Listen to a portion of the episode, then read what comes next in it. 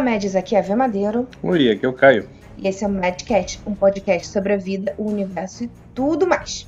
Antes da gente começar a dar nossas recomendações da semana, falar o que a gente fez e não fez, eu queria fazer uma propaganda, Caio.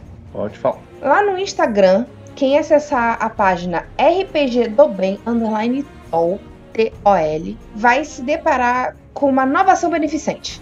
É, vários sites, várias plataformas de RPG diferentes, podcasts, sites, blogs, por aí vai, decidiram se unir e estão fazendo essa campanha que se chama RPG do Bem. E o que acontece? Eles estão arrecadando fundos para ajudar três ONGs diferentes. E eles vão fazer uma live de 24 horas lá em julho para poder arrecadar fundos também, para poder arrecadar ainda mais fundos nesse dia. E como eu disse, vão ser 24 horas de entretenimento falando sobre RPG e também vai ter várias promoções. Vai ter sorteio, vai ter várias coisinhas legais lá para o pessoal ver. Além de ser muito legal a gente poder ajudar as instituições que estão precisando, né? Principalmente nesse momento em que tá tudo meio termo, muita gente que ajudava parou de ajudar, infelizmente. Então eles estão fazendo essa campanha super legal que você pode doar tanto pelo PicPay quanto pelo Kikante. Mas as maiores informações é melhor a galera ir lá no, na página deles e poder achar para poder contribuir de forma certinha e tudo mais. Mas é uma campanha bem legal. Confiram lá e ajudem. Isso aí. Então, RPG do Bem Underline Tol, lá no Instagram, tá bom? E aí, o que você tem feito de bom nesses dias? A gente zerou o A Link to the Past, né, Caio? Isso. Assim, eu gostei bastante do jogo. Mesmo ele sendo um jogo antigo, né? A gente jogou no Switch, mas com aquele emulador que vem no Switch, né? De Super Nintendo. Isso. Eu gostei bastante. Eu vou te falar que agora na minha escala de Zelda, que tem três jogos, esse é em segundo lugar. eu achei bem legal. Eu acho que quem não jogou devia, devia ir lá jogar, sabe? É, vale a pena você ver como os jogos antigos eram feitos, as dungeons. Tem umas partes que são muito difíceis, né? Uhum. Mas eu acho que é pra, até pra aumentar um pouco o jogo, né? É, sempre tem um desafiozinho, é bom. Jogo muito fácil também é enjoativo. Ah, mas ainda mais jogos dessa época, né? Esse jogo de quando, você lembra? 90 e pouco. Então, nessa época também os jogos não podiam ter 20 horas de duração, igual tem hoje. É, isso aí. Mas vale muito a pena. É um, um dos meus Zeldas favoritos. Vale frisar que nesse o Link tem cabelinho rosa. É, é o único que ele não é louro. Mas é bonitinho, e nesse a Zelda não é irritante. Até porque ela quase não aparece. Não, ela aparece pouquinho, né? E você? O que você fez essa semana? Comecei a jogar Doom Eternal aqui no computador. No computador novo, né? A gente postou várias fotos e vídeos lá no, no Instagram pra galera acompanhar. E o pessoal gostou do, do computador, viu? A gente recebeu comentários e tal. É, a temática dele foi meio que baseada no Doom, com essas luzes vermelhas e ele preto. Parada bem do mal. Parada bem do mal, mas o nome do computador é Toru. É, porque tu que deu. Porque eu que dei, porque a Toru é toda bonitinha. Mas pra quem gosta de FPS rápido e tal, vale muito a pena Doom. Eu, essa nova leva de, do Doom que começou em 2016 tá bem divertida. Ele pega muito do, do clássico, tem uma jogabilidade mais arcade, trazendo coisas dos jogos mais novos, né? Da nova geração de jogos.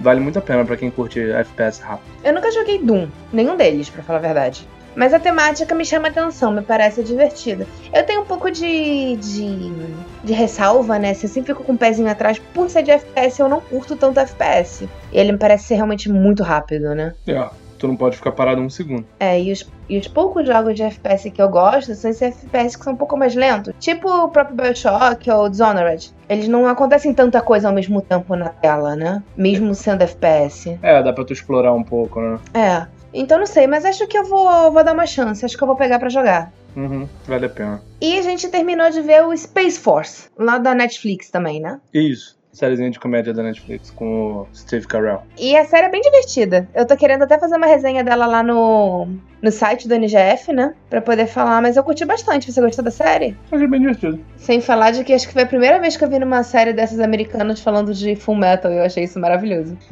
Mesmo que tenha sido por alguns segundinhos só. E agora vamos pros comentários da semana. O Daniel mandou mensagem pra gente. Melhor é o como motorista de Uber velho que não sabe ler GPS e se perde em Campo Grande e fica pedindo di direção para outros velhos varrendo a calçada. Cara, Campo Grande já é um lugar, como o próprio nome diz, gigantesco, né? É, eu acho que o bairro Campo Grande, o bairro Campo Grande deve ser maior que alguma cidade da Europa. Sim, é, uma cidade, é um bairro muito grande e ficar perdido lá não deve ser uma coisa muito inteligente de se fazer, não. Não, vai pedir informação pra velho varrendo calçada.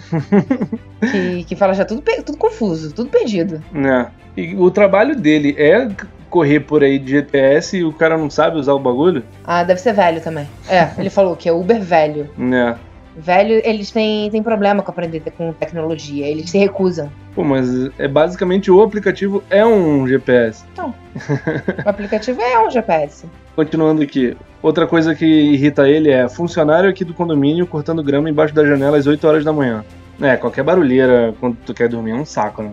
Pô, é muito porre. E quando, pior quando você mora em condomínio, parece essas coisas, você tá sujeito, né? Ao barulho não só dos vizinhos, como essas coisas de, de condomínio mesmo, de, de rotina. Uhum. Às vezes é levando alguma coisa pesada, às vezes é cortando, é, é um saco. É, eu já morei em condomínio e é sempre uma barulheira mesmo, não tem como. É, e, e é sempre no dia que você não.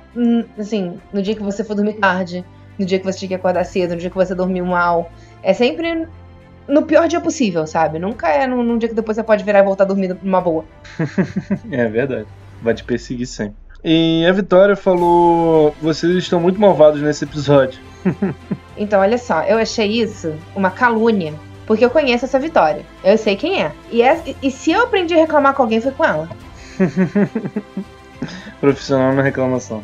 Quase isso. Então não vem que não tem com essa história de a gente tá muito malvada nesse episódio, não, que, que eu aprendi foi com você, tá bom? E agora, falando lá do, do Instagram. Eu perguntei lá nos stories do Instagram o que irritava as pessoas, o que as pessoas gostavam de reclamar, coisas do dia a dia. Uhum. E aí o Hugo respondeu: pessoas que não sabem dirigir. É, ruim de roda no trânsito não tem como, né, cara? É um porre. O Vitor até comentou disso realmente no episódio também, de que ele tava tendo tacardia, Tava com dor no coração. dor no coração. E cara, assim, eu não dirijo, ainda bem que eu não dirijo. Porque eu acho que eu seria uma motorista muito ruim de roda. Então acho que eu tô fazendo um favor pra humanidade em não dirigir. Mas pelo menos eu tenho essa consciência. É, não é pra, o trânsito não é pra todo mundo, né? Não é. Aí a Andréia, ela fez várias reclamações.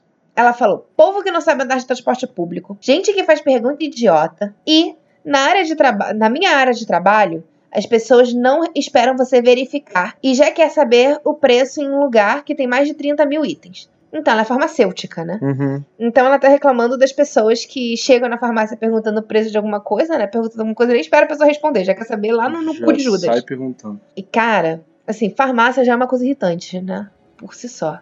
É, você tem que ir na farmácia, tu sabe que tu vai se estressar, né, cara? Sempre tem aquelas filas enormes pra você ser atendido, depois pra pagar. É igual banco, né? Fila de fila. E não só isso. Entra no problema que a gente também falou que é o problema de velho. Porque farmácia tá sempre lotado de velho. A fila que tem é tudo velho, com aquela lista maior que a compra do mês. É. Então demora a vida pra você conseguir resolver qualquer coisa na farmácia. É, e ela falou de gente que não sabe andar de transporte público, né? Isso é bem irritante mesmo. Tem aquele tipo de gente que não, não levanta antes de, de chegar no ponto, né? Dá o sinal e fica sentado, né? É, e fica esperando. Tá achando que é, que é Uber, tá achando que é chofer. É, e depois quer ir lá pro, pra trás, enquanto o ônibus tá parado, e desfilando, né? Como se fosse no, no Fashion Week. Isso é quando o ônibus não tá lotado, né? Então você já demora porque você tem que se espremer. É. E a pessoa tá lá, linda, sentada lá na frente do ônibus, lá na primeira cadeira. Dá o sinal, continua sentada, linda, não é nem com ela. Aí deixa de levantar e se espremer.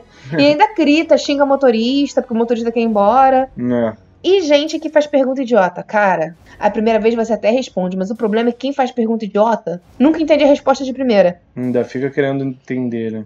Não, ele fica perguntando de novo, mais coisas idiotas.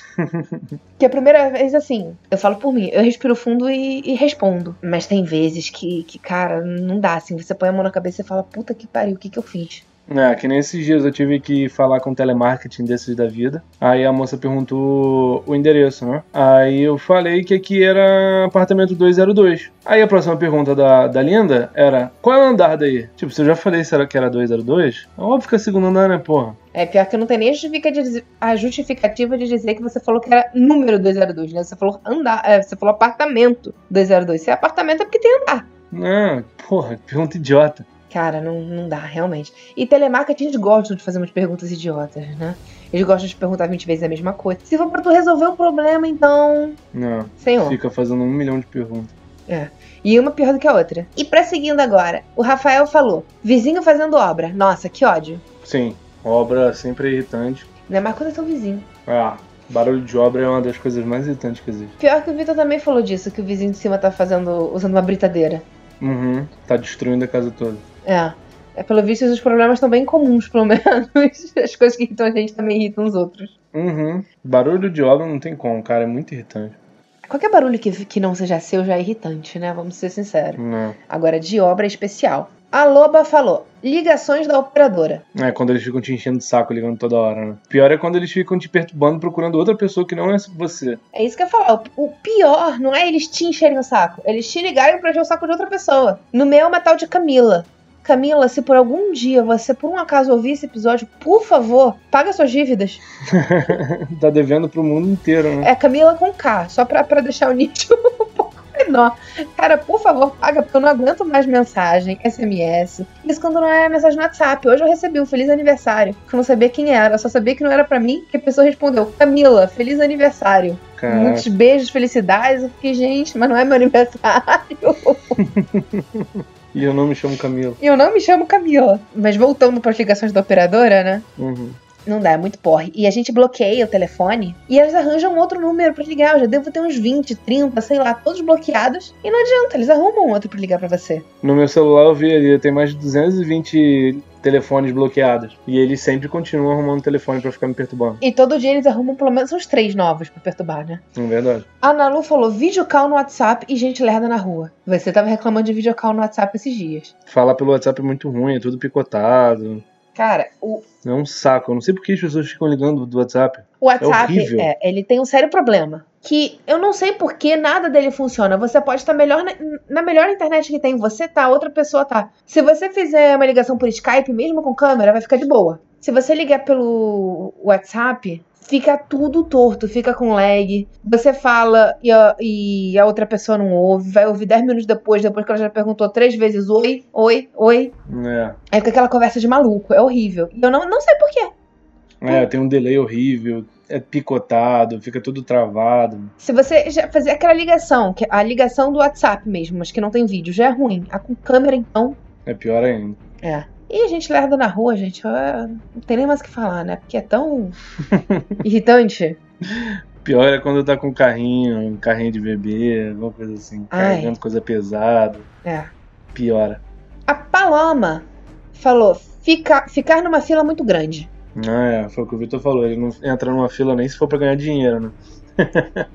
fila realmente é uma tristeza, cara. Cara, fila é uma tristeza. Eu detesto fila, gente, eu não gosto de fila. Mas fila é um bagulho que eu não reclamo mais. Porque depois das filas que a gente pegou lá na, na Disneyland de, de Paris, eu já não reclamo. Porque se eu fiquei naquelas filas, ainda fiquei feliz. Ah, mas é diferente, cara. Você tá num outro ambiente. Porra, fila É, mas de- tu lembra de- da fila do Nemo?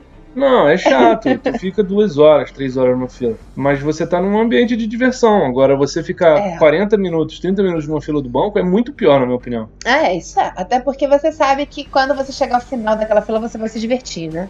É, tu tem um propósito divertido no final, né? Agora, banco não é divertido. Não. E 90% das vezes que a gente vai ao banco, principalmente atualmente, né, que a gente consegue resolver tudo pela internet, é pra resolver algum tipo de problema. Né? Ou, tipo, tu tá naquela fila de até 10 ou 15 volumes no mercado e tem aquele filho da mãe com o carrinho cheio, se fazendo despertinho, sabe? Mas eu acho que pior do que o filho da mãe se fazendo despertinho é a pessoa que tenta, que conta as moedas e aí não tem moeda suficiente. Aí tenta passar no cartão, aí o cartão não passa. Aí tenta no débito, o débito não passa. Ela tenta 300 formas de pagamento. Gente, o que que essa pessoa tá fazendo que ela não sabe o dinheiro que tem aonde? É. Aí o cara passa no débito, aí dá a compra cancelada, e o cara fica, ué, como? E tenta ficar argumentando por 20 minutos com a caixa, como se ela É, tivesse alguma coisa com isso. Como se a caixa fosse saber responder por que, que ele tá sem dinheiro na conta. Enquanto isso, tu tá lá com o cara de taxa esperando ele resolver o problema dele. ah, é. E aí, enquanto isso, a fila vai aumentando, né? E você lá na, na fila. Né? Não, não dá. Aí a galera do NGF falou lá: casais andando devagar e de mãos dadas na rua, fechando a passagem. Quando tem filho. Cara, isso foi até o que eu falei no, naquele dia, que às vezes não precisa nem ser velho. Se for alguém com criança pequena, já, já, já irrita. E realmente, gente, casal de mão dada na rua, você tem que respirar fundo. Ou aqueles grupos enormes de família ou de amigos estão andando num pack fechado, um É. bloco de gente, ocupando a calçada inteira, e esse grupo fica andando a passo de tartaruga, né? Mas eu acho que mesmo isso, eu, eu consigo ter mais raiva do casal andando de mão dada com o filho pequeno na outra mão. Ah, isso, tudo isso é chato. Porque é o cúmulo da lerdeza. Porque a criança já, já, já anda devagar, porque é uma criança, né? Ela, ela não consegue andar rápido, coitada. Pra criança, ela até deve estar andando rápido. É, e o, o- Eu sei que criança não tem nada a ver com isso, mas é sempre vai acontecer quando tá com pressa, como eu falei no episódio. Tu quer correr, tu quer fazer alguma coisa na, na rua, vai ter uma criança andando com, com os pais, vai ter um grupo de família gigante. Parece que o, universo conspira pra isso acontecer sempre. É. O Vitor, ele não contente em ter vindo reclamar no episódio, ele fez questão de ir lá mandar reclamação de uma outra coisa. é porque, como a gente disse, ele é profissional na, na É. arte de, de reclamação, E né? depois de ter gravado, ele ainda ficou falando um tempão comigo no, no, no WhatsApp, falando que deveria ter reclamado de mais coisas. Aí ele foi lá reclamar de umas coisas. Então, o Vitor reclamou: atendimento merda em tudo. É, qualquer tipo de atendimento merda. E não só isso, parece que virou moda, né? Qualquer coisa que você tenta resolver, o atendimento é uma merda. Uhum. Exemplo da, da ligação que você fez de- desse telemarketing. O É. atendimento foi uma merda. Sim. E você queria comprar um produto. Não, no final não deu em nada e eu perdi meu tempo falando com gente de telemar. Exatamente, mas. Enfim, as pessoas andam com o atendimento muito ruim. Não, não adianta. E realmente é muito irritante. A Flavi reclamou de vizinho com música alta. É, cai no mesmo quesito do barulho de obra, né? Barulho que o vizinho gosta de fazer quando você quer descansar. É, não, não dá. E é, entra no mesmo problema que a gente falou, né? O vizinho que escuta música alta é sempre aquela música que você odeia. Ah, é. Nunca é uma parada boa. Eu nunca tive um vizinho que, que colocasse, sei lá, Power Wolf a todo volume. Provavelmente nunca vai ter. É possível. Talvez se a gente se mudar pra Noruega. Acho que nem assim. Talvez eu não tenha Power Wolf, mas eu posso vir a ter outros tipos de metal. e o Cadu falou: editar podcast de três horas. Essa aí é pra, pra você. É bem nicho mesmo, né? Eu nunca editei um podcast tão grande assim, né? Até porque os nossos ficam nesse tempo de 40 minutos, 50 minutos, no máximo uma hora. Mas imagino que seja cansativo pra caramba mesmo. E isso que eu acho que ele tá sendo bonzinho. Porque eu sei de podcasts maiores dele que ele já editou aí, hein? É. É porque eu acho que o último que ele lançou deve ter tido mais ou menos isso de duração. Uhum. E realmente, bem, eu não, eu não edito podcast, então eu não posso falar. Mas não deve ser fácil. É, eu acho divertido. É um pouco cansativo, né? Mas três horas de, de programa. Porque você Ah. pensa, a gente já faz programas de 40, 50 minutos. Uhum. Uma hora, vamos botar aí. A gente faz programas de uma hora. E você fica um dia inteiro editando. É, depende do tamanho do episódio, né? Mas nunca menos do que 6 horas. Pois é, você fica. Então vamos lá, você fica seis horas editando um episódio de 45 minutos, mais ou menos. Isso. Imagina, três horas. É, Você não faz num dia só. não tem como, não tem como não. Ou se tu tentar, tu vai chorar sangue, né? É, e tem ainda uma outra coisa, né? A maioria dos nossos episódios somos só eu e você. Os episódios dele tem 300 convidados. Não, dificulta mais ainda. Pois é, então realmente deve ser muito irritante. E aí, só antes da gente passar pro, pro próximo assunto, só ressaltar aqui que a Flavi e a Paloma que, fiz, que responderam aqui no nosso enquete, elas são lá do Tava Imaginando. Uhum. A gente já deu a dica do podcast delas, mas só pra dar mais uma vez, para o pessoal ir lá ouvir o, o podcast, que é bem divertido. São três amigas que falam, dentre essas três, duas são a Flavia e a Paloma, e dá sempre uma visão bem, bem diferente assim das coisas. Uma boa dica aí pra escutar um podcast novo. E aí, continuando que a gente tá falando de Instagram, lembrar a galera de seguir a gente lá no Instagram e no Twitter, como Madcast Underline BR. É, a gente tá sempre interagindo e tem sempre coisinhas divertidas lá. Além disso, lembrar a galera que a gente agora faz parte do NGF Sem Limites. Então a gente tá aparecendo lá como conteúdo no site deles também. Inclusive, o link na- lá na descrição do Instagram tá o link lá do site deles pra galera poder conhecer não só o nosso podcast, como o NGF Cast que também é um podcast muito legal. Eu já fiz aparições por lá. E no NGF eu também faço matérias. No site, né? Isso.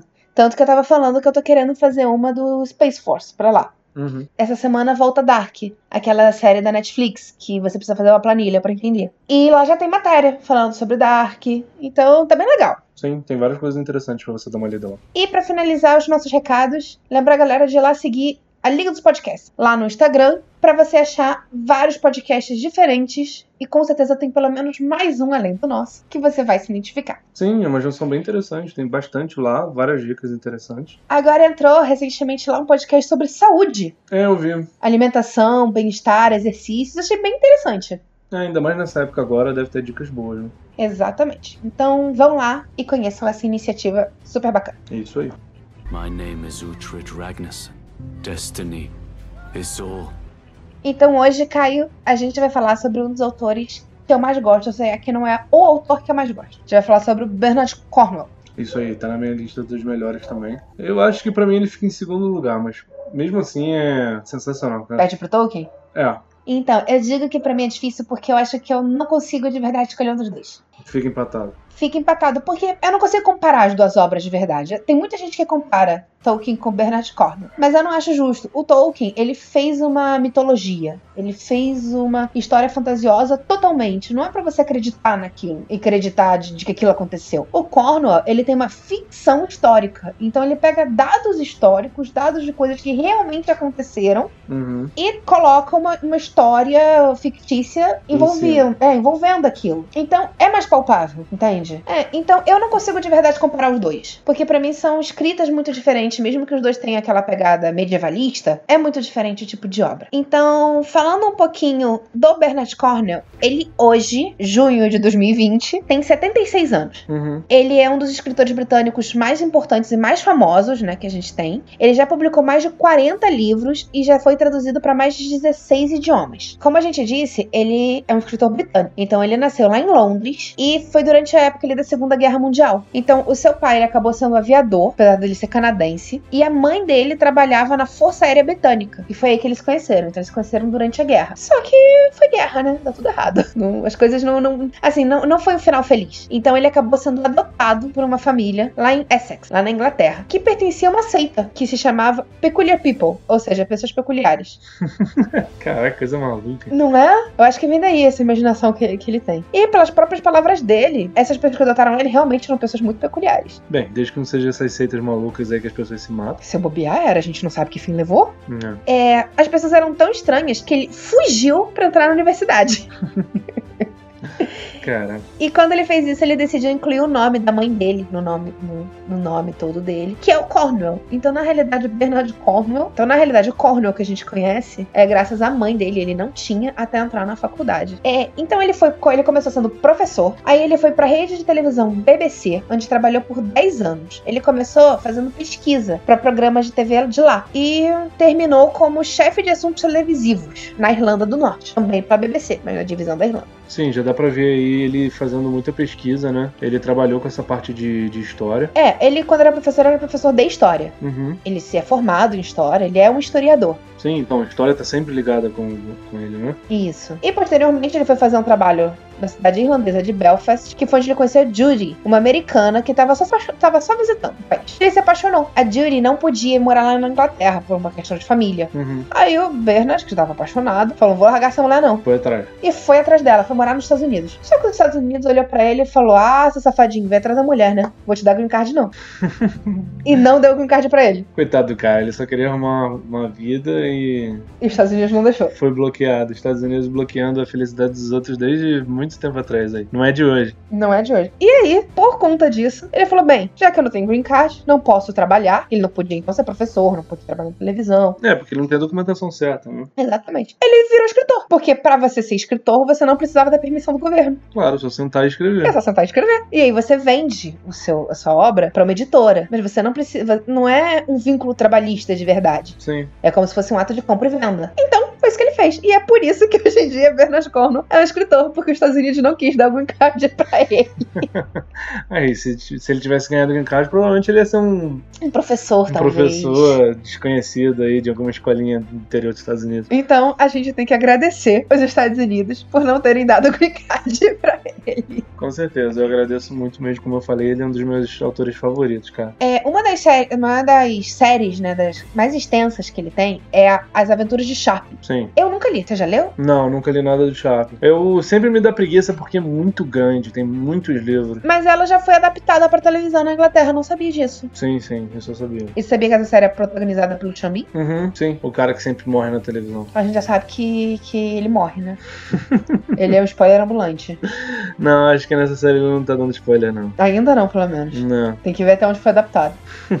e atualmente a obra mais famosa dele é o Crônicas Saxônicas. É, teve uma adaptação, né? Tá tendo, né? É Last Kingdom. Isso. A- que é o nome do primeiro livro. Eles fizeram igual Game of Thrones, né? O nome do primeiro livro eles deram o nome da série. Isso. E eu acho que foi bem inspirado em Game of Thrones porque a série de Game of Thrones é mais antiga, né? É, pegou o hype de fazer séries épicas, né? Ainda tem? Não foi cancelado ainda não? Não, ainda tá passando. A gente viu o primeiro episódio, não gostou. Não deu, não desceu. É, mas falaram que a partir da segunda temporada vai ficando melhor. É? Mas. hum, Eu nunca vi ninguém me falando bem dessa série. eu já vi. Nem quem nunca leu. Mas, hum, é. Ficou o amargo, né? Da primeira temporada, então não vou querer continuar. É porque assim, as coisas que me incomodaram na série me incomodaram muito. Então, assim, todas essas séries que são adaptação, que, que a gente tem, a obra original que a gente conhece, sempre dão um nervosinho, porque nunca fica 100% fiel, né? É, tirando raríssimas exceções, tipo o próprio Ótimo, que é praticamente igual, sempre incomoda. Mas a gente tem que saber se as coisas boas superam as ruins. É Nesse difícil, né? caso não foi. É, quando fica muito diferente, incomoda, e quando fica muito igual, também incomoda, né? Que é o problema de Ótimo. Tem que saber pegar o meio termo, né? O que é difícil, né? Adaptação é uma parada muito complicada, né? É, que foi uma coisa que o Peter Jackson soube fazer no Senhor dos Anéis. É, mas a série, por exemplo, Last Kingdom, nenhum personagem condiz com os personagens do livro. O. A atitude É. de cada um é muito diferente. O Uhtred é todo amigão, todo nice guy. Ele sendo não é que no livro ele é todo porra louca, né? Ele não é só todo amigão nesse guy. Ele é o galã. Ele tá sempre É. dando aqueles olhares sedutores. Eu acho que tentaram fazer um Uhtred muito parecido com o Ragnar de Vikings, de personalidade, não de aparência. Porque o Ragnar, ele é essa pessoa nesse guy e todo sedutor, todo charmoso, que fica dando piscadas e coisas assim. Eles falaram, hum, deu certo com o Ragnar. Me incomoda no Ragnar e me incomodou no Last Kingdom. No Ragnar não me incomoda porque eu não tenho uma base anterior, entende? Porra, eu não tenho. gatinho não dá não, cara. Por mim- Não, não. Por mim pode ser. Eu não tenho problema com isso. Eu gosto de homem bonito, entendeu? Ah, Eu gosto lá, de cara. homem bonito, eu gosto de mulher bonita. Tá bonito, pra mim tá tudo certo. Mas essas paradas saxões, os, os normandos, os, os nórdicos, a gente vê, lê esses livros e imagina o cara sujão, com piolho na cara, com todo machucado, todo cheio de cicatriz, cuspindo, falando grosso. E hum, quando você coloca o cara todo bonitinho, todo cabelo. Cara, ele tem mó cabelão e o cabelo dele é mais escovado que o meu. É, pega, sabe? Hum, Você vê que é só pra ficar bonito na tela. E Por exemplo, eles fizeram algumas mudanças que é besta, mas que pra mim mostra o descaso que foi. Uma, uma coisa muito besta, mas que você não entende a razão deles não terem feito da forma correta, por exemplo, é porque o Uhtred nos livros é loiro, ele é um loiro sujo, que eles chamam, um loiro palha escuro, ou seja, aquele loiro que é quase castanho, mas que ainda tá, tá ali no, no loiro. E na série ele é moreno. é, cabelo bem preto, né? É. E aí, tipo, pra mim, isso mostra a falta de zelo que a série teve, Com sabe? certeza. desde a hora do casting até o, o final, porque eles não, eles não trouxeram absolutamente nada. A única coisa que eles trouxeram foi a época, que é essas batalhas dos saxões contra vikings e tudo mais, e o nome. Pra mim foi isso. Fim. É, que de resto é muito mal adaptado. E eu fico muito triste, né? Porque os livros do Bernard Cornwell são sensacionais. Daria boas séries ou bons filmes. Só que não, não tem nada, né? O que tem é bem fraquinho, é bem meia boca. Isso me deixa muito triste, né? Porque seria muito legal ver uma boa adaptação de um livro dele. É, eu concordo. Eu, eu queria muito que o Last Kingdom fosse uma boa série. É uma das séries, daquelas séries que você fica ainda mais triste porque você não gostar, porque você queria gostar, você queria que tivesse sido bem feito. É, por é mais que caso. pode ter melhorado, fica aquele amargo, né? E assim, eu sou uma pessoa que essa história de não, a primeira é ruim, mas na segunda começa a melhorar, esse tipo de desculpa pra mim não desce. Eu não vou perder meu tempo vendo uma temporada inteira pra talvez, quem sabe, na segunda começar a melhorar. É, pra mim também tem que te comprar na hora. Primeiras, primeiras cenas do primeiro episódio já tem que te puxar pra, dentro daquela parada. Se ele não me puxa, eu, eu nem, nem sigo, cara. Eu ainda vou naquela. O, se o primeiro episódio for mais ou menos, eu ainda dou chance até o segundo, pra ver se no segundo a história vai. Se no segundo a história for, eu continuo vendo. Uhum. Porque tem alguns que realmente, às vezes, o episódio 1 é um pouco mais parado pra te apresentar o ambiente, te apresentar o universo. E a história de verdade começa no 2. Sim. Ah, vai. Agora, quando é desde o primeiro, você sente aquele desgosto. E pior, você sente o descaso. Que pra mim o que mais dói, assim, o que mais machuca é, foi o descaso. Pra mim, essa série foi ruim, não foi por, por questões de dinheiro, não foi por questões nada disso. Foi descaso. As pessoas estavam com preguiça de fazer algo melhor, preguiça de ler o livro direito e adaptar ele direito. E não, e não só isso, e querer cair no hype, né? De botar galanzinho, essas paradas assim. Sem falar de que eu acho que eles pegaram essa série realmente no hype, porque o Vikings na época tava fazendo muito sucesso. Ele tava explodindo. Então eu acho que a emissora quis Entrar nessa aí. ter o próprio Vikings. Uhum. E aí escolheu o Last Kingdom, que tava fazendo muito sucesso também, por ser da mesma Crônicas temática. Saxônicas. Isso, desculpa. Escolheu Crônicas Saxônicas, por ter uma temática próxima, uma temática ali parecida, né? Também falando de vikings e por aí vai. E falou: é esse. Já tem, o nome já faz sucesso, então já tem metade do público garantido. E aí o resto a gente consegue botando galã. E não fufou. Não, realmente foi bem meia boca. My name is Uhtred Ragnarsson. Destiny is all. Então, aproveitando que a gente tá falando do Crônicas Saxônicas, agora que a gente já parou de falar mal da série, é, vamos falar um pouquinho do livro? A gente aqui trouxe alguns livros, né, que foram os livros que a gente leu mais recentemente, e os livros que a gente de fato leu. Porque o Bernard Cornwell tem muitos livros que eu, inclusive, ainda quero ler, mas que eu, infelizmente, ainda não li. Então, falando do Crônicas Saxônicas, a gente tem a história do Uhtred de Bebabor. Isso, conta a história desse saxão, né, o Uhtred, que quando criança o reino dele foi tomado dele, o castelo dele, pelos invasores nórdicos, os Vikings. E ele jura voltar pra tomar o que é dele. Jura voltar e retomar Bebabor. Isso. Então é a saga dele por toda a Inglaterra, de, de norte a sul, em todas aquelas batalhas na época que- das invasões Vikings à Ilha Britânica. É um livro muito bem detalhado em história, você se sente. É, ele não lá- é um livro, né? Ele é uma saga de livros que ainda tá saindo, então a gente ainda não teve uma conclusão. Até o momento são 11 livros lançados. E eu acho que ainda tá longe do final. Sim,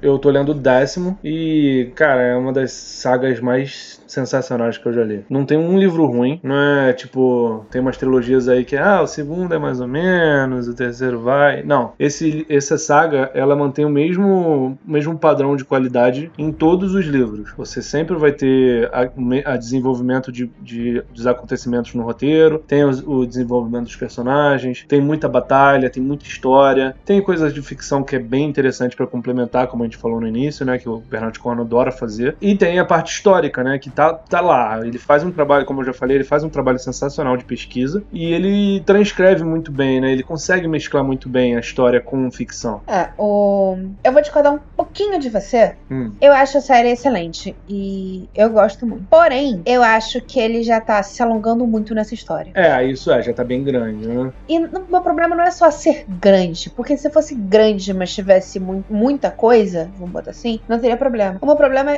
é que ele basicamente caiu na mesmice. Você basicamente sabe qual vai ser a estrutura do livro inteira, porque ele segue a mesma estrutura fechadinha em praticamente todos os livros. Ah, mas eu prefiro ser dessa forma, mais de qualidade, do que tentar inovar muito e fazer besteira. Não, eu concordo, mas eu acho que pra você nem fazer uma coisa nem outra, ele podia não estar fazendo 11 livros, ele podia ter feito 5 É, e ter podia. concluído. Sim, sim, concordo nesse quesito. Entendeu? Eu acho que o problema é, ele está se alongando muito numa história que não tem tanta coisa assim mais pra ser contada. Eu, É porque a história do Crônicas Saxônicas não só é a história do Uhtred, é a história da Inglaterra. Como a Inglaterra chegou a ser aquela ilha? Como eles chegaram a ser o reino da Inglaterra? É tanto que ainda não é Inglaterra, né? É, eram aqueles reinos, né? Separados. Então anda de lado a lado a história do Uhtred com a história da Inglaterra. Ele queria fazer um, um ode à Inglaterra, que é o, país dele, né? Ele quer fazer um épico contando a história da Inglaterra, que por incrível que pareça, é, é o- é o- é foi um dos, dos- foi o reino mais poderoso. Durante é até o- anos, né? Isso, é até hoje um dos países mais poderosos. Não tem muita coisa falando desse período, né? Ano 800 e pouco por aí. Então, ele, eu acho que ele quis fazer isso, né? É o, o presente que ele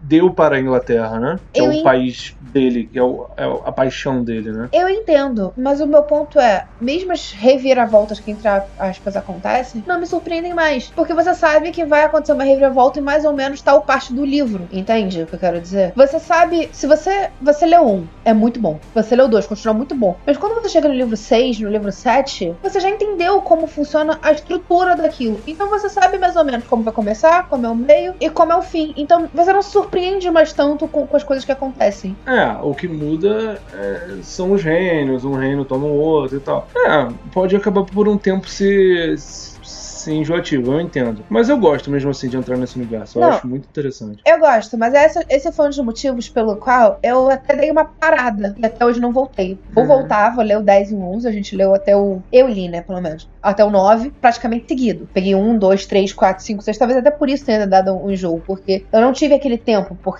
entre um e outro. Sim, é, o, o ideal seria ler enquanto lança, né? É, porque aí você tem aquele tempo de, de pausar, absorver e aí vai ler o outro. Como eu peguei tudo muito seguido, eu acho que eu peguei até o 7 seguido. Aí assim, depois- 1, 2, 3, 4, 5, 6, 7. Que era até onde tinha quando eu comecei a, a ler. E aí o 8 já tava pra lançar. Ou seja, quando eu terminei de ler o 7, lançou o 8 no mesmo ano, que eu já li. E o 9 veio no ano seguinte. Mas como eu já tinha lido muito de uma vez só, acabou que deu aquele. É, acabou dando uma overdose, né? Isso. E é o tipo de, de livro. Que é isso que eu tô falando? Ainda assim, a história é excelente. Os personagens são cativantes, como todos. Ah, eu adoro. O Bernard Cornwell tem uma parada de. Ele não, não quer pincelar de uma forma poética. Não, os livros dele são todos menos poéticos. É, ele quer mostrar como era a era medieval. Não era aqueles caras de cabelo liso, louro, sorridente. Limpinhos, É, sorriso branco, em cima de um, um, um corcel. de full plate mega brilhante, sem um arranhão. É, a parada era suja, era lama. As pessoas faziam necessidades ali no meio da rua.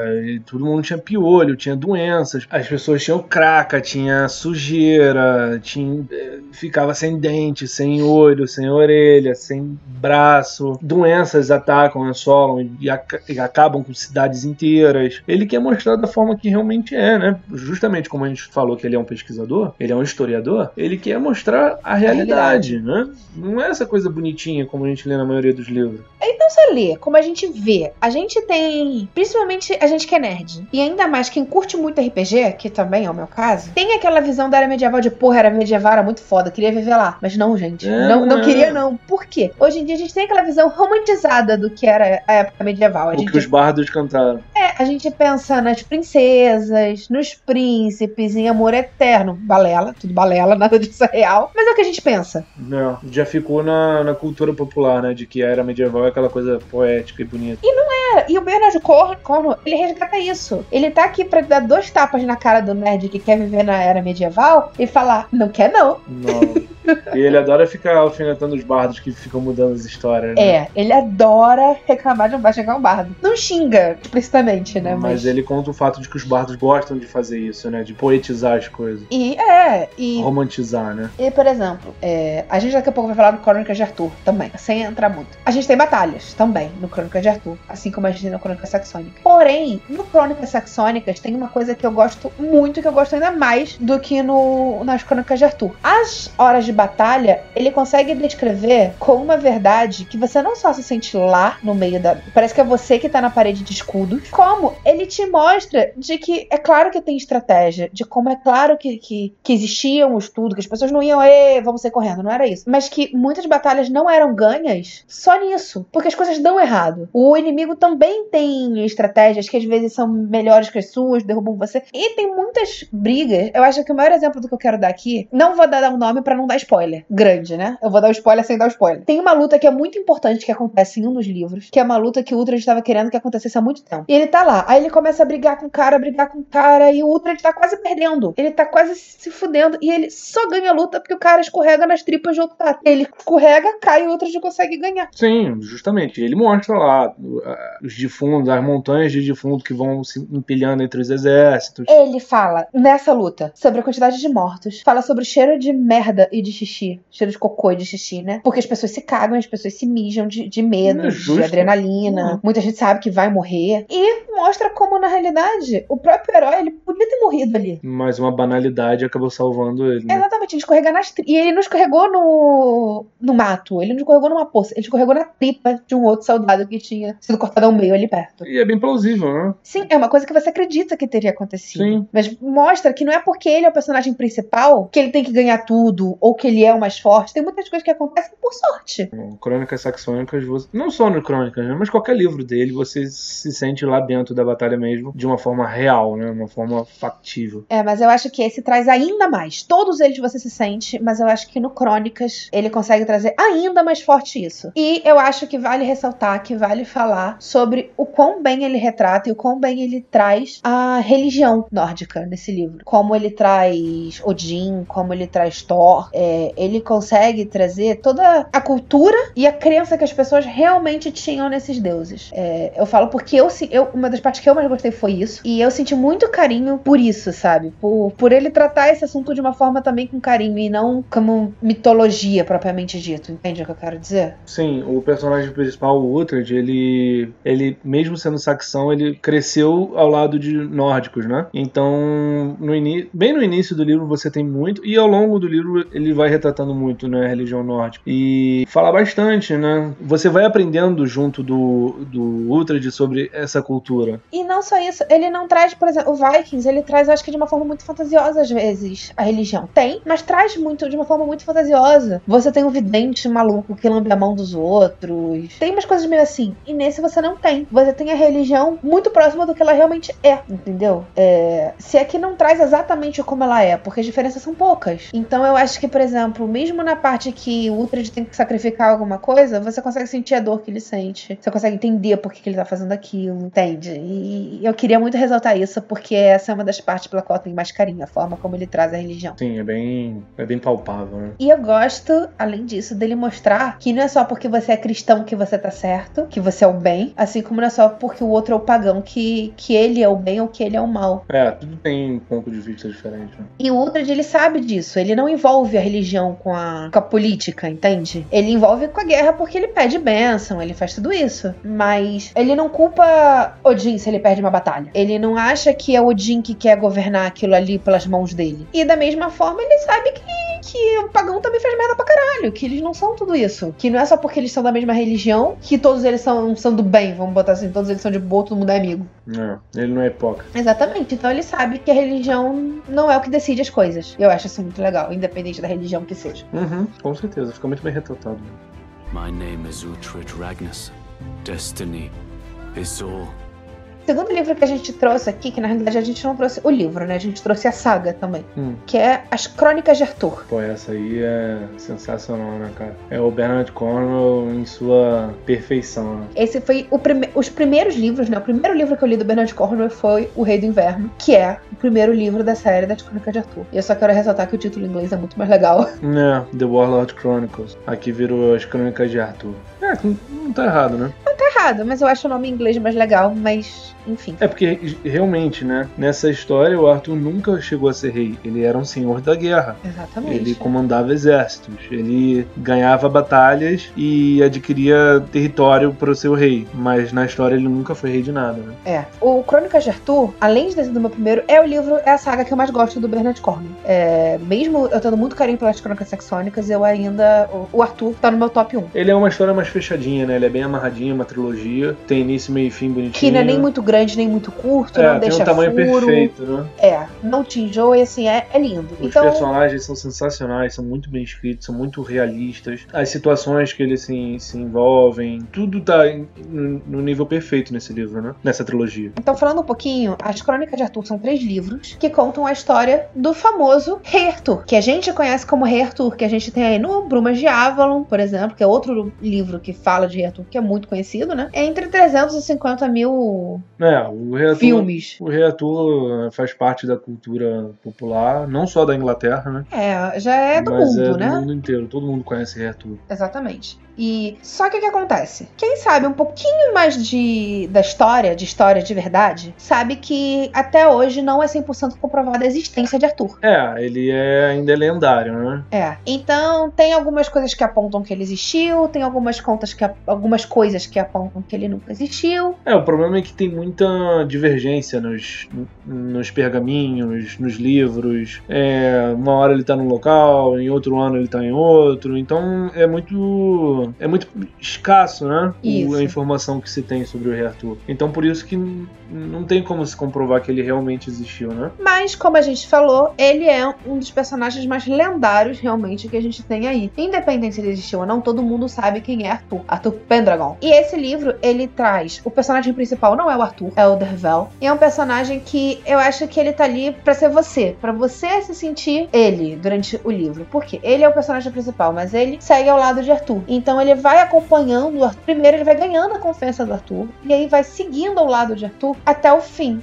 É, vale frisar que a gente vai acompanhando a história do Dervel desde criança, né? Isso. Você começa ele pequenininho, criancinha. Ele, ele era um órfão que foi criado no, na- no vilarejo do Merlin, né? Que é outro personagem lendário. E você vê o desenvolver da história dele desde criança, né? Você vai acompanhando ele. Por isso que você, por isso que você falou que é como se a gente fosse ele, né? Porque a gente vai se desenvolvendo junto Isso, do gente personagem principal naquela história, né? Exatamente. E ele é um personagem, por mais fictício que seja, esse personagem a gente nunca tinha visto em lugar nenhum, né? A gente não tem lendas dele, nem nada assim. Ele é um personagem completamente inventado pelo Cornwell pra gente justamente ter esse sentimento. Mas ele é um personagem muito palpável, ele tem sentimentos muito humanos, muito que eu sentiria, que você sentiria se tivesse no lugar dele. Por isso que eu acho que a intenção é ser você, você se identificar. É, ele é um personagem que é corajoso, como você falou, a gente vai acompanhando ele desde pequenininho, vai seguindo ele até ele conhecer o Arthur. Arthur virá de verdade alguém, porque quando começa, Arthur não é conhecido, ele não é ainda o Arthur Pendragon. É, ele tava exilado na França, se não me engano. Ele tava numas batalhas lá, mas na Inglaterra ele não era tão grande assim né? No início da história. Isso. O Bernard Cornwell, ele tenta fazer um trabalho mais acurado possível. Como eu falei, as histórias do, do Arthur são muito, são muito escassas e perdidas, né? Então ele tenta pelo menos cruzar o máximo que ele pode pra fazer o mais plausível possível, né? É, por exemplo, uma das coisas mais legais de você pegar esse livro, todos eles, né, os três livros, é você ir lá no final em que tem as notas do autor, as notas do Cornwell. Sim. Ele explica por A mais B o que, que ele inventou e o que, que ele usou como referência histórica e por que, que ele está usando aquilo como referência histórica. Sim. Então ele explica a pesquisa que ele fez pra poder achar, pra poder dizer que Arthur estava ali naquele, naquela época fazendo aquela coisa, porque nenhuma das coisas que ele botou Arthur fazendo ele tirou da cabeça dele. Ah, eu quero que Arthur agora vai batalhar aqui. Exatamente. Ele foi cruzando informações o máximo que ele pôde e tentou fazer alguns links ali no meio do caminho pra história conseguir evoluir. Até porque, como tudo era muito desconexo, senão ia parecer uma viagem louca. É, nos pontos cegos ele tem Inventou. que inventar, né? Ele tem que colocar. E também a, a vida não é.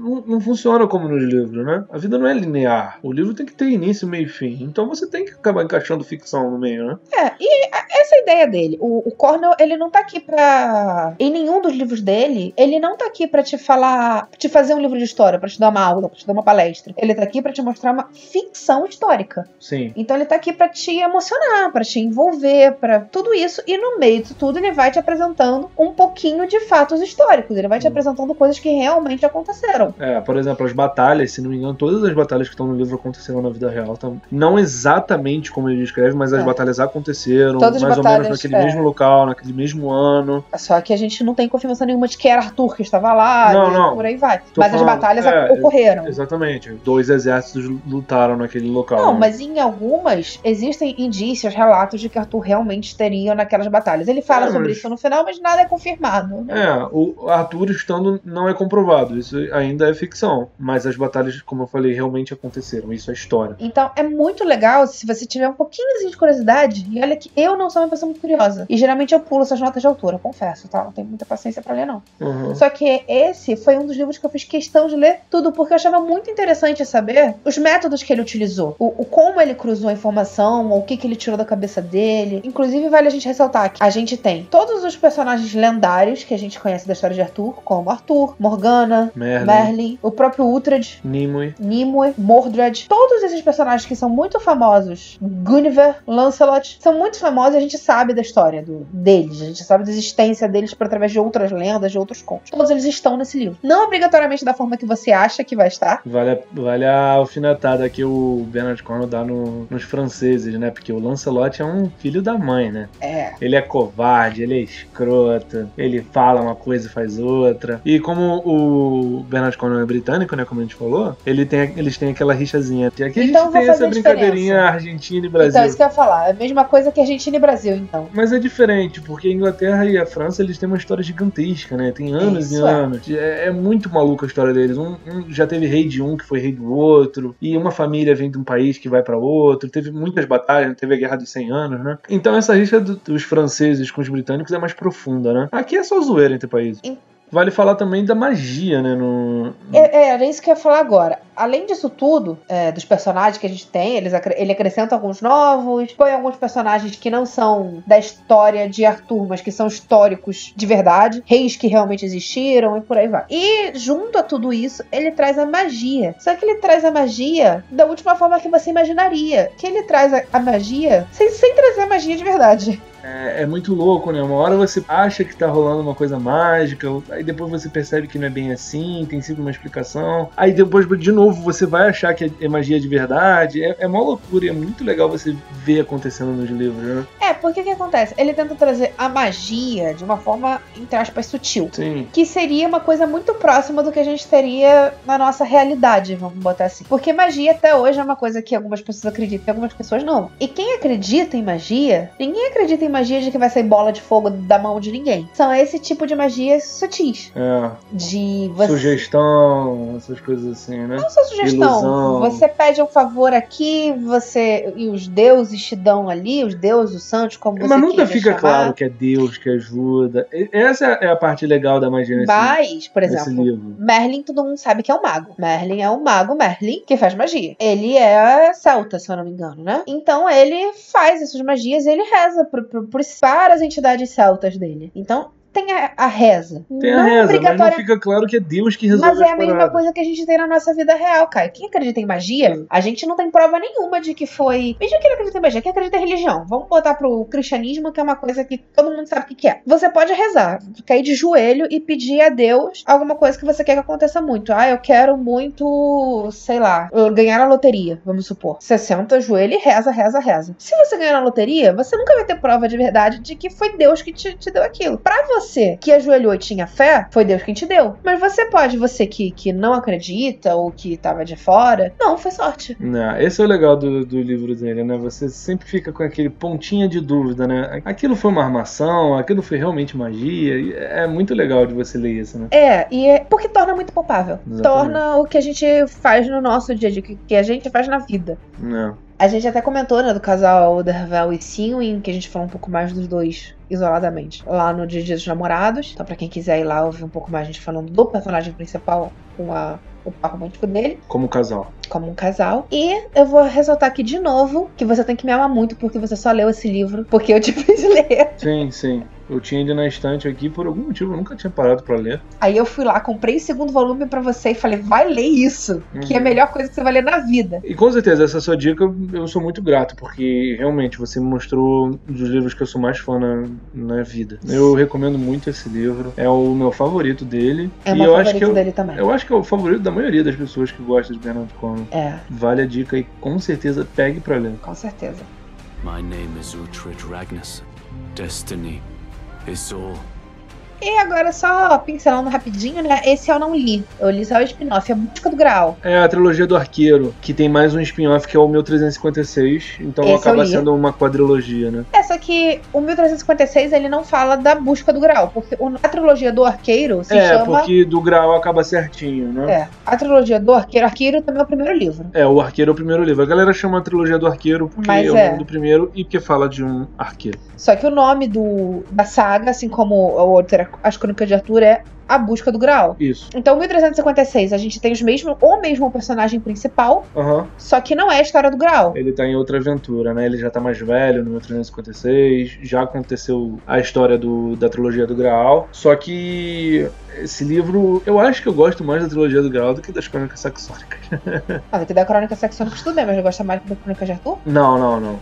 Busca do Graal pra mim fica em segundo lugar. Porque o Crônicas Saxônicas fica bem perto. Mas eu, ele conta muito de uma parada que eu gosto muito da época medieval, que são os arqueiros. É, é o longo arco inglês. Isso. Ele, quando tá descrevendo a batalha, ele é tão descritivo. Tem uma hora que ele- o Tom, que é o personagem principal, ele solta a flecha e você vai seguindo a flecha ao longo do campo de batalha até ele acertar a pessoa lá, sei lá, 500 metros de distância. Aonde a flecha vai passando, ele vai descrevendo o que tá acontecendo. Cara, é, é- é de uma narrativa sensacional. Chega a ser cinematográfico. Parece que tá passando um filme na sua cabeça. E isso é muito louco, você pensar que não é um filme, né? né? É um livro. Cara, então é sua imaginação. É, é ele desenvolvendo a sua imaginação. Exatamente. Em quesito de batalha, esse é o meu livro favorito. A trilogia são os meus livros favoritos, porque a, a descrição dele do campo de batalha nesse livro é, é surreal, cara. É surreal. Parece que você tá lá dentro mesmo. Todos eles são muito bons, mas pra mim o, a trilogia do Graal tem, tem mais peso. E resumindo, realmente é isso, né? A história do Santo Graal. Do, um grupo que vai atrás do Santo Graal é. É, tá acontecendo várias paradas na. Se passa, se não me engano, na, na Guerra dos 100 Anos. E nessa época os cristãos tinham muito essa parada de ter a, a lança do destino,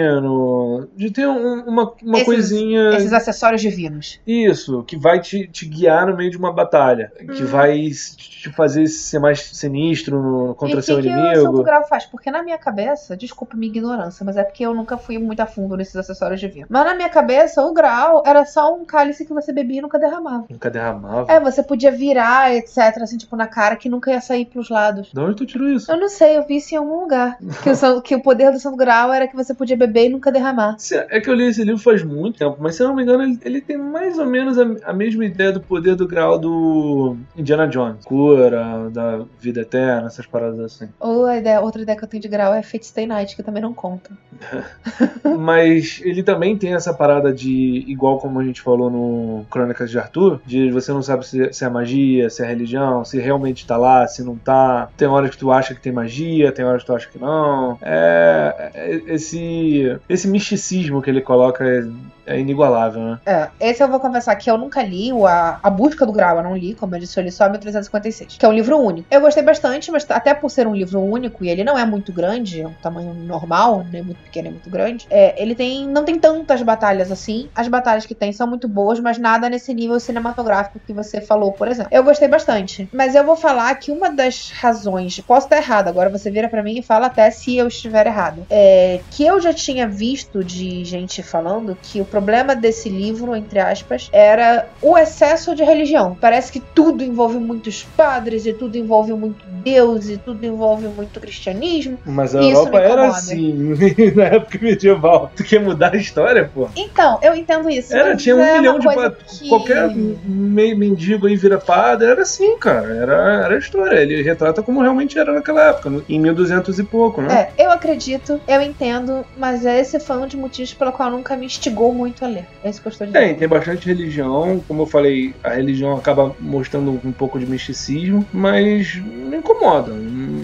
Ele não tá tentando te, te trazer pro cristianismo. Ele não tá tentando nenhuma. te converter. É, de forma nenhuma. Ele só retrata como é que eram as coisas naquela época. Só isso. Então é isso, a busca do grau, então é bem legal, né, pelo que você tá falando. Ah, eu, eu recomendo sim. Leia porque as batalhas são sensacionais. A história é muito legal. O personagem principal é muito bom também. Você fica na ponta da cadeira quando tá lendo, de, de tudo que acontece. A vida dos personagens do Bernard Cornwell são sempre mega eletrizantes, né? É, sempre. Ele sai de uma coisa já entrando em outra e cai numa batalha. Aí tem um. Ah, Mas tem que ser, até pra evoluir. É, exatamente. E a do Thomas Hook não, não muda. É, é nesse nível. Eu vou te também. falar que o, o Thomas, que é, é- é o protagonista, eu só li, como eu disse, meu 356, e foi um dos protagonistas que eu mais gostei. É, ele é sensacional. É, eu, gosto, eu gostei da personalidade dele. Eu não sei como ele é no grau. Ele é porque... humildão, porque os outros personagens do Bernard Cornwell você sente eles um pouco arrogantes, né? Exceto o Dervel. O Dervel é um pouco arrogante também. Você acha? Eu acho. Ah, mas o Thomas não, o Thomas é humildão, sabe? Como fala o Tucano, ele é bem humildão. É. Ele é bem na dele e tal. O cara é sinistro na, na batalha. O cara metralha, flecha, mas mesmo assim, ele não, não fica pagando de sinistrão, né? Pois é, e eu achei legal que com isso, com o livro ele conseguiu me conquistar. Consegui gostar muito do personagem principal. Eu gosto mais do Thomas do que do Uhtred, por exemplo. Não falando de história, falando de personagem. Mas o Dervel ainda ganha pra mim, porque eu tenho um carinho muito grande pro Dervel. Sim. Quem sabe depois que eu ler A Busca do Grau, isso mude, né? Eu tenho três livros de um, um livro do outro. De repente tá injusto isso aí. Não. E pra finalizar, o último livro que eu trouxe pra gente falar um pouquinho foi o Azincourt. Outra ficção histórica, né? Ele se passa na Batalha de Azincourt, quando os britânicos ganharam do exército francês em pleno território deles. E eles tinham, sei lá, os franceses estavam 3 para 1. E mesmo assim mostra a importância do arqueiro inglês, né? Eles só ganharam justamente por estratégia e por terem os arqueiros ingleses. É, eu tenho certeza que na casa do Bernard Cornwell te- deve ter uma parede inteira só com arco inglês. Porque Porque ele adora falar do arco longo inglês. Exatamente. Mas foi uma Faz arma sentido. revolucionária, É. né? Ele foi como se fosse metralhadora no, no tempo atual. É, e, e ele ele, diz- mudou a guerra, ele mudou como se fazia a guerra. e ele consegue escrever bem isso, né? A diferença de um arco longo inglês pra diferença de um arco comum e qual era a diferença prática que isso fazia num campo de batalha. Exatamente. Então é muito. é, ele fala bastante sobre mas fala da história também, né? Cultural, como as pessoas cresceram utilizando o arco. É, ele escreve com maestria, né, cara? Não, não tem como. Você realmente você se sente naquela época. Só pra finalizar, é, eu queria ressaltar pra todo mundo ir ler Bernard Cornwell, que ainda não tem lista. Sim, além E desses que a gente falou aqui, ele tem centenas de outros livros, né? Tem o próprio Sharp, que você sabe sobre o que fala? O Sharp? É, nas guerras napoleônicas. Aquelas guerras de fileira, é, rifle de perderneira, canhão, o carinha tocando tamborzinho no meio da, da batalha, flautinha. É sensacional. As guerras napoleônicas são muito boas. Então, a gente tem as próprias aventuras de Sharp,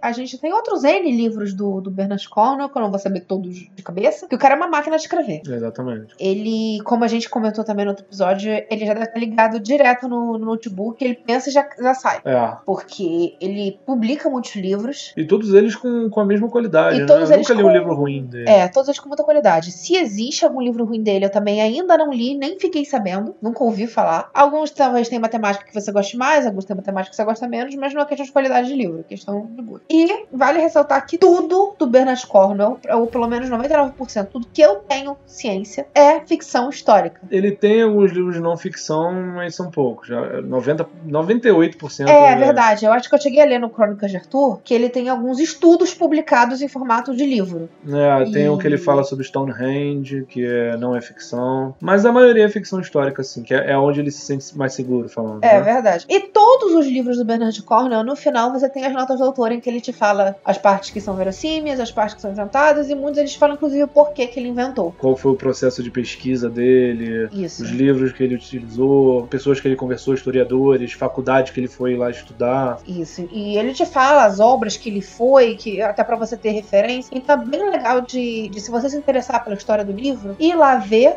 essas referências, ver qual, qual parte é real, qual parte não é. Tem os livros que tem até making off na internet. O cara faz uma- um trabalho de pesquisa sensacional, cara. É. Ele vai no local pra estudar a geografia de onde aconteceu É, o que ele vai falar sobre. né? Os livros do Cornwell, diferente do Tolkien e diferente do Martin, não tem mapa. Você abre, não tem mapinha lá desenhado, não. Mas mesmo É. assim você entende perfeitamente.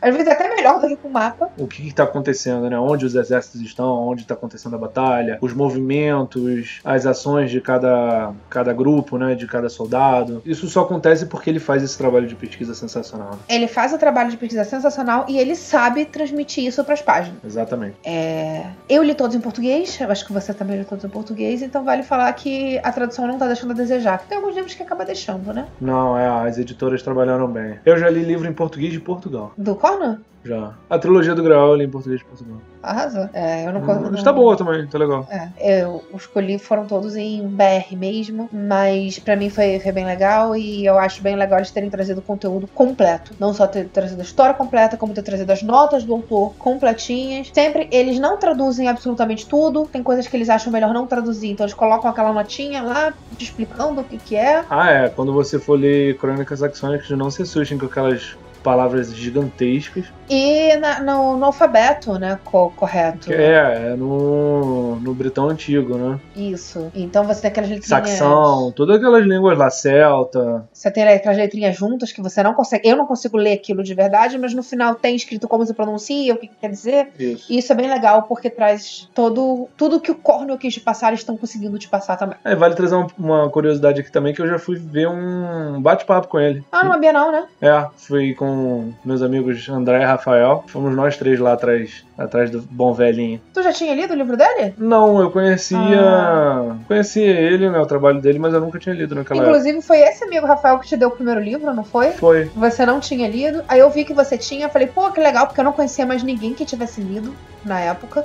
Eu tinha chegado até metade do livro, por alguma razão eu não continuei lendo. Aí quando você me deu, eu comecei do zero. E, pô, o cara é mó gente boa, ele é super humildão, tranquilaço, fez assinatura lá nos livros, Pô, muito legal. respondeu. Queria, queria conhecer o Cornwell nessa época. Com certeza eu não conhecia, senão eu teria dado meu jeito de, de ir na Bienal. Pô, Mas foi inf- muito é, infelizmente eu conheci o Cornwell longe também. Eu vou te falar que eu conheci o Cornwell por uma razão errada. Eu conheci o Cornwell porque tinha acabado os livros de Game of Thrones pra ler. Os livros das Crônicas de Gelo e Fogo. Queria continuar lendo alguma coisa na pegada medieval. Cara, eu vou falar, os livros do Bernard Cornwell dão de um milhão a zero nos livros Nossa, um do milhão. Martin. Apesar de também não serem o mesmo tipo de temática. Não, não, tô falando assim, quero sentar e ler. Eu vou preferir sentar e ler um livro De do Cornwell. envolvente, o Cornwell é muito mais, com é, certeza. com certeza. Pra mim, ele dá um tapa. Tapa não, uma surra. É. My name is Uhtred Ragnarsson. Destiny is all.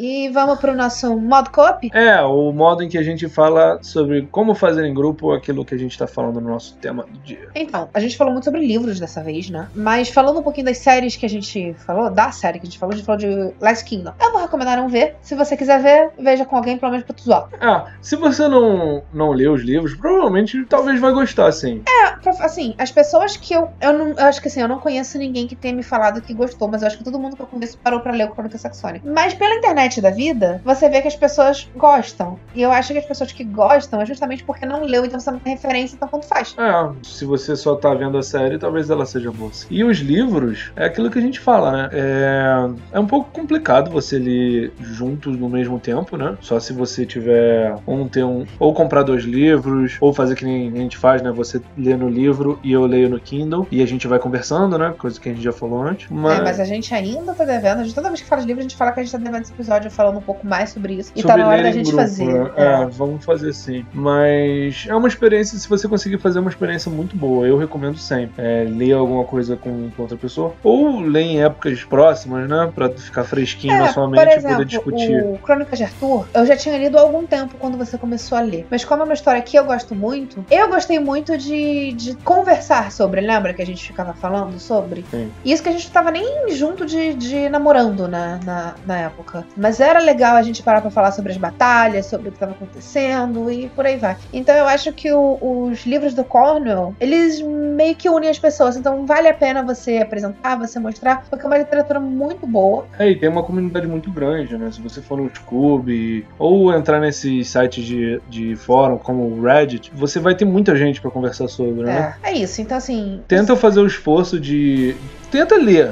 Independente de ter com outra pessoa, mas se você conseguir ler com outra pessoa, tente porque vai ser uma experiência muito boa. É. E todos eles, né? Eu acho que nenhum dos livros do Cornwell eu, eu não recomendaria. Pelo menos dos que eu li, eu não, não tem nenhum que eu não recomende. Sim, eu recomendo começar por algum livro único, como o Azincourt. Eu recomendaria começar, pode ser pelo Azincourt ou pelo Crônica de Arthur, pelo que eu comecei. Porque ele te pega desde o primeiro. Eu falo Chronic, o Azincourt porque ele é curto e ele tem tudo lá no do que a gente gosta do Bernard Cornwell, né? Batalha, história, personagem. Então, Ah, se você mas- o, o Azincourt, aí é ladeira abaixo, aí você vai pegando tudo. Mas também pode começar pelo pelo Crônicas de Arthur, com certeza. Eu não é recomendaria começar pelo Crônicas Saxônicas, se você não creu nada dele. Tem muita gente que começou, mas eu preferiria. Se eu fosse apresentar pra alguém, eu apresentaria pelo Arthur, Sim. que é o que eu sempre faço. Já fiz com várias pessoas. Eu já enchi o saco de muita gente pra ler o, Arthur, porque eu acho que é o livro que mais pega, pelo menos pra mim foi o que mais pegou. Então é o que eu sempre recomendo para as pessoas começarem. É. E eu queria falar aqui,